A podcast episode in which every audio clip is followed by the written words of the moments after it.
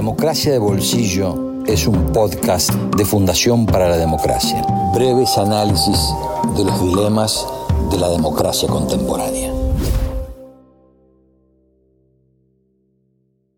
Hola Sofi, soy Martu. El otro día jugamos al Minecraft juntas, ¿te acordás? ¿Jugamos? Sí, dale. ¿Pero no deberías estar en el cole vos? No, voy a la tarde. Estabas en quinto, ¿no? Sí, ¿vos? También, ahí me conecté. Estoy entrando.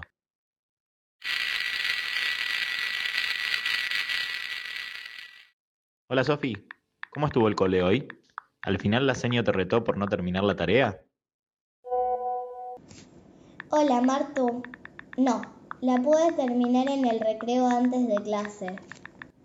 Hoy el cole no estuvo bueno. Me peleé con Delphi. Qué feo.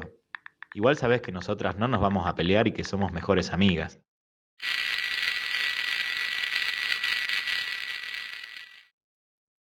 ¿Estás ahí? ¿Qué haces, Sofi? Estoy aburrida. ¿Me mandas una foto? Nada, miro la tele. ¿Vos? Me da vergüenza. Soy yo. Somos mejores amigas. Mira, ahí te mando una yo. Arre. Bueno, está bien. Qué linda que sos. Me gustaría ser tan linda como vos.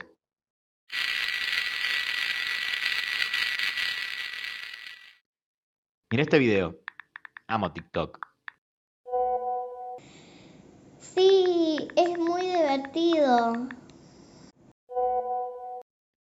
Ahora vos mándame un video. Mira este. No, no decía un video de TikTok. Decía un video tuyo. Arre. Dale, no seas tímida. Es re divertido. Es un video nomás. Yo vivo grabando videos. Me re divierten. Mm, ahora estoy cansada. Después te mando. Okis, dale.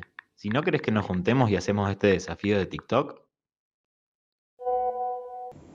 Sí, dale. ¿En dónde nos encontramos?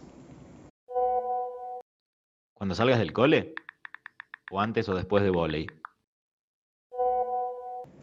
Bueno, pero tengo que avisar a mi mamá.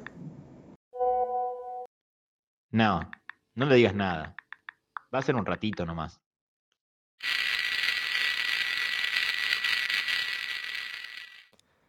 Esto que acabamos de escuchar, así de crudo, es solo un fragmento de algo que pasa a diario, un delito que aumentó un 200% durante el 2020.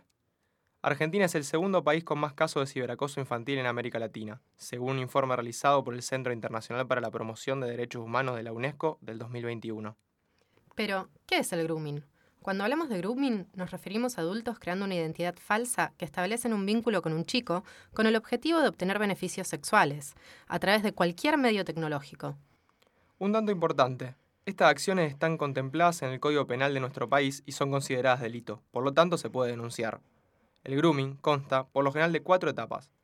La primera etapa es la creación del vínculo. Acá el adulto entra en contacto a través de las redes sociales o juegos online, siempre haciéndose pasar por un menor. Poco a poco, obviamente, logra ganar la confianza de los chicos y entablar una relación amistosa. La segunda etapa se centra en conseguir información. En este momento, el acosador intenta conocer los gustos del menor para poder simular puntos en común que le permitan ganar su confianza. Es así como de a poco logra obtener datos personales, como cuántos años tiene, en dónde vive, qué actividades hace y hasta incluso algunos contactos. Obvio, las preguntas son simples y el chico no suele levantar la perdiz. La tercera etapa es de incitación.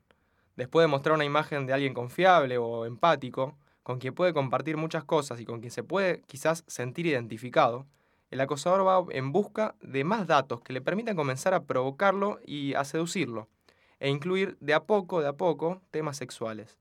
Muchas veces utilizan a su favor la curiosidad que estos temas generan en los chicos o preadolescentes e intenta intercambiar imágenes con el menor.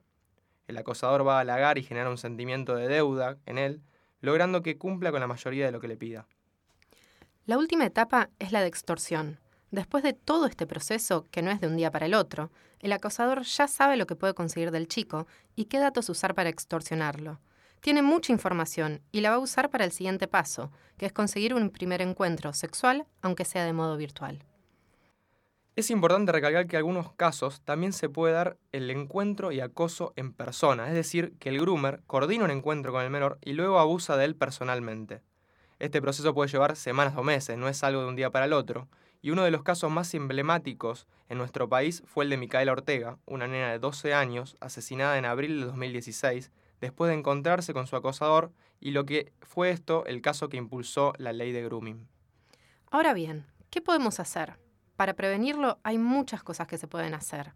Por ejemplo, podemos trabajar con los chicos el sentido de la privacidad y de la intimidad. Podemos trabajar en la autonomía progresiva del uso de Internet. Es muy importante buscar un equilibrio para que no haya un uso abusivo de la tecnología y establecer pautas y normas de uso que ambos deberán respetar, ambos refiriéndonos a los menores y a los adultos, padres que conviven con estos chicos. Y por último, los adultos deben ser los que bajen las aplicaciones en los dispositivos móviles. Nunca, nunca deben ser los chicos. Y también algo muy importante es que engloba todos estos puntos, es que hay que hablarlo, siempre hablarlo, visibilizar la problemática. En caso de que alguien que conozcamos sea víctima, debemos, primero, contener al chico, explicarle que no hizo nada mal. Esto va a ayudar a no revictimizarlo. Tomar el control de la situación, no alertar al groomer, evidenciando que un adulto sabe de su presencia. Denunciar lo antes posible al acosador en una fiscalía o en la policía de investigaciones. Nunca, pero nunca debemos borrar las conversaciones. Es imprescindible sacar capturas de pantalla y guardar el número, las fotos que hayan sido intercambiadas y cualquier otra información. Estos son pruebas que ayudan a construir el caso. Hoy en día hay que entender que Internet no es solo una mera herramienta, y menos para los más chicos. Es un mundo donde transitan, se divierten, aprenden y en el proceso interactúan con muchos otros. Es un mundo inmenso, pero un mundo que también tiene riesgos y amenazas. Por eso, los padres y los adultos responsables deben acompañarlos y enseñarles cómo deben andar por ese mundo digital, al igual que lo hacen en el mundo físico.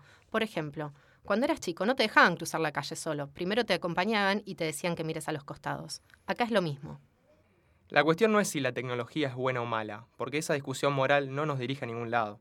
La tecnología está y va a seguir estando, nos abarca a todos y eso no va a cambiar.